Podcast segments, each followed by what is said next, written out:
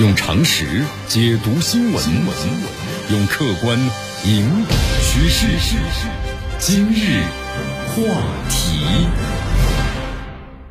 这里是今日话题。大家好，我是江南。你看，俄乌冲突呀，转眼之间打了都半年多了啊。对于这场冲突怎么样才会停止的讨论呢，一直都没有消失。美国媒体这么认为，他们说一切呢还只是一个开始。那欧洲媒体的猜测说，俄罗斯可能会闪击这个乌克兰。你看，我们说这个二月二十四号冲突一开始的时候啊，俄军就在乌克兰的基辅呢实施空降作战，啊，但是不管当时是轻敌了吧，还是本身就是战略牵制，呃，最终的这个结局呢是突袭计划失败了。在之后呢，俄乌双方就不得不陷入在东部地区的一个漫长的拉锯战。你看，在后来呢，俄罗斯调整了作战目标，对外公开的宣布，俄罗斯第二阶段的军事目标呢就是三点：第一是解放顿巴斯。第二是实现的乌克兰的去纳粹化，第三是保证乌克兰的中立性。你看这三点之中啊，就大家可能都普遍认为，解放顿巴斯、控制呢乌克兰东部和实现呢乌克兰的中立性，其实就是阻止呢乌克兰加入这个北约。这是俄罗斯呢最主要的目的。你看现在俄乌这个冲突啊僵持了，对于乌克兰来说呢，肯定处于一个不利的这么一个背景。四月份的时候，俄乌进行了第一次谈判，谈判的重点呢。就是乌克兰要保持中立，不加入北约，但是在之后就没消息了嘛。如今的话又是四个月过去了，俄罗斯呢是牢牢掌握了战场的主动权，但是呢，乌克兰看上去似乎好像没有那么不堪一击。你看，在美这个北约，尤其是美国的军事援助下，这战场的局势呢就来到了一个僵持的地步。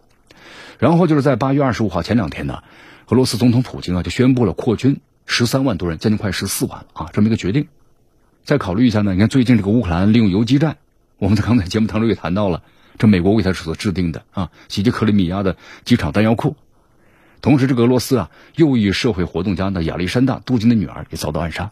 那么，俄乌冲突实际上啊，再次来到了一个非常危险的地步。江南再说的更直白点吧，如果现在谈判不能启动的话，等到这个俄罗斯基本完成了扩军，到战争扩大化就不可避免了。现在这个普京总统呢下令扩军，其实呢就想要增加部队的规模。跟这个前线呢进行这个，啊进行调动和调整，很多人可能会以为啊现在才开始扩军，那么等到完成的话，应该是几年之后的事情了，因为这军队要训练呢。这是大家可能对俄罗斯军队的不了解。俄罗斯这个情况呢不太一样。简单来说呢，作为这世界上军事力量最强大的国家之一，俄罗斯其实呢不缺军人，他的军队总规模达到了是一百一十万左右嘛。那么这次俄乌冲突呢，动用了二十万左右。之所以这样呢，是因为俄罗斯军队啊有两个层级，第一个层级是精锐部队，就是合同兵啊，再说的直白点就是募兵制，士兵是领工资的。那么第二个阶层级呢，就是义务兵，就是征兵制，士兵属于强制呢就服从兵役，但是不领工资。从这个战斗力来看的话呢，俄罗斯的义务兵啊当然是比不上合同兵的啊，这也就造成了很多人觉得俄罗斯真正精锐的部队是不是只有那四十万的合同兵呢？这个想法其实也没错啊。但这呢也并非说这个罗斯剩下的八十万义务兵啊就没有战斗力了，而是呢他们需要改变这个服役的制度来增强的战斗力。呃，还有就是从这个军事的技能角度来看呢，这些义务兵其实呢并不比合同兵差多少，只不过他们收入呢不太高，所以说士气和战斗力方面呢可能跟合同兵一比的话呢确实差了一些。现在的话，普京总统下令扩军啊，其实就是想把这个一部分的义务兵啊变成合同兵。啊，简而言之一句话吧，这种扩军，这战斗力呢形成是非常快的。这说明了什么问题？这就证明俄罗斯高层现在对战局僵持这个状态呀不太满意，可能要改变这个战场的整个态势了。你看这两天，俄罗斯前总统还有这个现现任联邦安全委员会的副主席呢，就梅德韦杰夫在采访时这样说道：“说这个乌克兰现在呢，就算是你放弃加入北约，也不可能使战争停止了。”啊，那么这句话呢？咱们可以把它视作是俄罗斯要发出个明显的信号。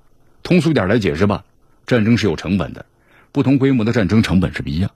那么相对应的，你想要获得这个战争的利益，那自然就不同了呀。现在俄罗斯对整个的战争加码了，那付出的成本就更大了。那么开给乌克兰方面的条件，自然就更加苛刻了，可能跟以前就完全不一样了呀。梅德韦杰夫的话呢，我们说既是警告，可能是给这个乌克兰一个机会。因为毕竟现在呢，俄乌双方还没有在战场上呢明确的扩大战争的规模，对吧？俄罗斯方面一直说的是军事行动啊冲突，那么并不是呢战争。普京现在下令扩军呢，也没有彻底的完成扩军。我们说俄罗斯要扩军的话，呢几百万都出来了，一旦时间往后推移，那俄罗斯扩军的钱花出去了，部队呢成立了，养起来了。那这个时候，如果乌克兰再发现呢，我确实打打不过，好，我再说我再不加入北约啊，作为条件换取俄罗斯的撤军，我们说在那个时候可能就不可能了。从这个角度来说呀，那么接下来的一到两个月的时间里，可以说是乌克兰最后的谈判机会。